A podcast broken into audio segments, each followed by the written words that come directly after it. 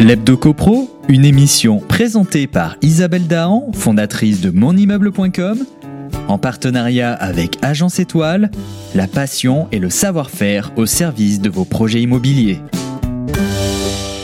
Un grand bonjour à tous les auditeurs et auditrices de Radio Imo. Dans le cadre de l'examen de la proposition de loi visant à améliorer la lutte contre l'habitat insalubre ou dangereux, la commission des lois du Sénat propose de créer une police spéciale du logement et de donner de nouveaux pouvoirs aux élus locaux pour mieux lutter contre l'habitat indigne. Le Sénat a adopté en première lecture une proposition de loi du sénateur des Bouches-du-Rhône, Bruno Gilles, du groupe Les Républicains, qui vise à améliorer la lutte contre l'habitat insalubre ou dangereux. Ce texte de loi intervient sept mois après l'effondrement de deux immeubles qui a tué huit personnes rue d'Aubagne à Marseille et qui a révélé les conséquences tragiques de l'habitat insalubre ou dangereux. Au plan national, 450 000 habitats indignes ou insalubres ont été recensés et à Marseille, pas moins de 40 000 logements sont concernés. Le sujet est grave et il nécessite d'agir vite. Parmi les mesures significatives de ce texte, la plus spectaculaire est celle qui consiste en la création d'une police spéciale du logement. Elle traitera, selon une procédure identique, l'ensemble des cas de logements dégradés, qu'il s'agisse d'immeubles en péril ou d'immeubles insalubres. Dominique Estrosi-Sassonne, sénatrice LR des Alpes-Maritimes et rapporteur du texte, a d'ailleurs rappelé que la réglementation actuelle comprend environ environ 13 polices qui s'appliquent à des situations différentes et qui font intervenir des autorités et des procédures différentes.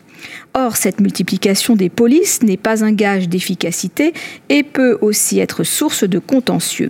Il est donc nécessaire de réduire et harmoniser toutes ces polices. Ce constat n'est pas nouveau. D'ailleurs, la loi Elan du 23 novembre 2018 habilite déjà le gouvernement à procéder par ordonnance et dans un délai de 18 mois à cette simplification et cette clarification. La Commission des affaires économiques a également adopté plusieurs amendements visant notamment à renforcer la prévention de l'insalubrité et la dangerosité des immeubles. Ainsi, les communes peuvent, dans les zones présentant une proportion importante d'habitats dégradés, soumettre à autorisation préalable toutes les opérations tendant à diviser un logement en plusieurs logements.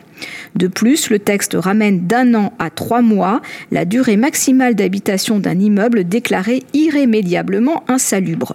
Il abaisse de 3 à 2 mois le délai imparti pour qu'un agent se rende sur place lorsqu'un citoyen saisit l'administration.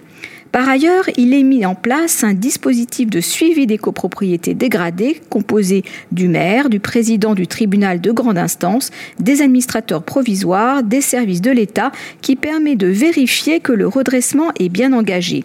Lorsque le péril d'un immeuble est supposé, le maire établit un rapport motivé sur la réalité et les causes du péril et indique, le cas échéant, les mesures et travaux propres à y remédier.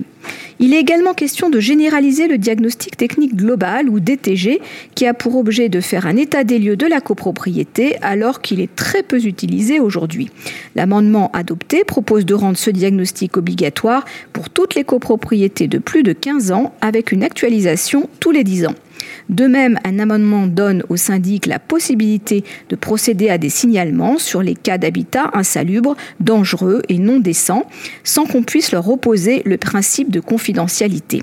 Enfin, la Commission des affaires économiques s'est penchée sur un autre volet du texte, le renforcement des sanctions contre les marchands de sommeil, au-delà de ce que prévoit déjà la loi Elan. Pour les demandes du permis de louer, le silence gardé pendant un mois par la collectivité vaut acceptation et autorisation de louer. Le texte prévoit l'expérimentation par les collectivités volontaires et pour une durée de 5 ans de l'inversion du principe. Le silence gardé par la collectivité pendant deux mois vaudra rejet de la demande du permis de louer. は。En conclusion, le ministre du Logement, Julien de Normandie, a estimé que beaucoup de choses allaient dans le bon sens, mais que la proposition de loi peut être encore enrichie, notamment par les travaux en cours à l'Assemblée nationale. La proposition de loi a été adoptée en première lecture avec modification par le Sénat le 11 juin 2019. Je vous souhaite une excellente semaine. On se retrouve lundi prochain pour notre chronique Hebdo Pro. D'ici là, portez-vous bien et continuez de nous suivre sur monimmeuble.com. L'Hebdo CoPro, une émission présentée par Isabelle Dahan, fondatrice de monimmeuble.com, en partenariat avec Agence Étoile, la passion et le savoir-faire au service de vos projets immobiliers.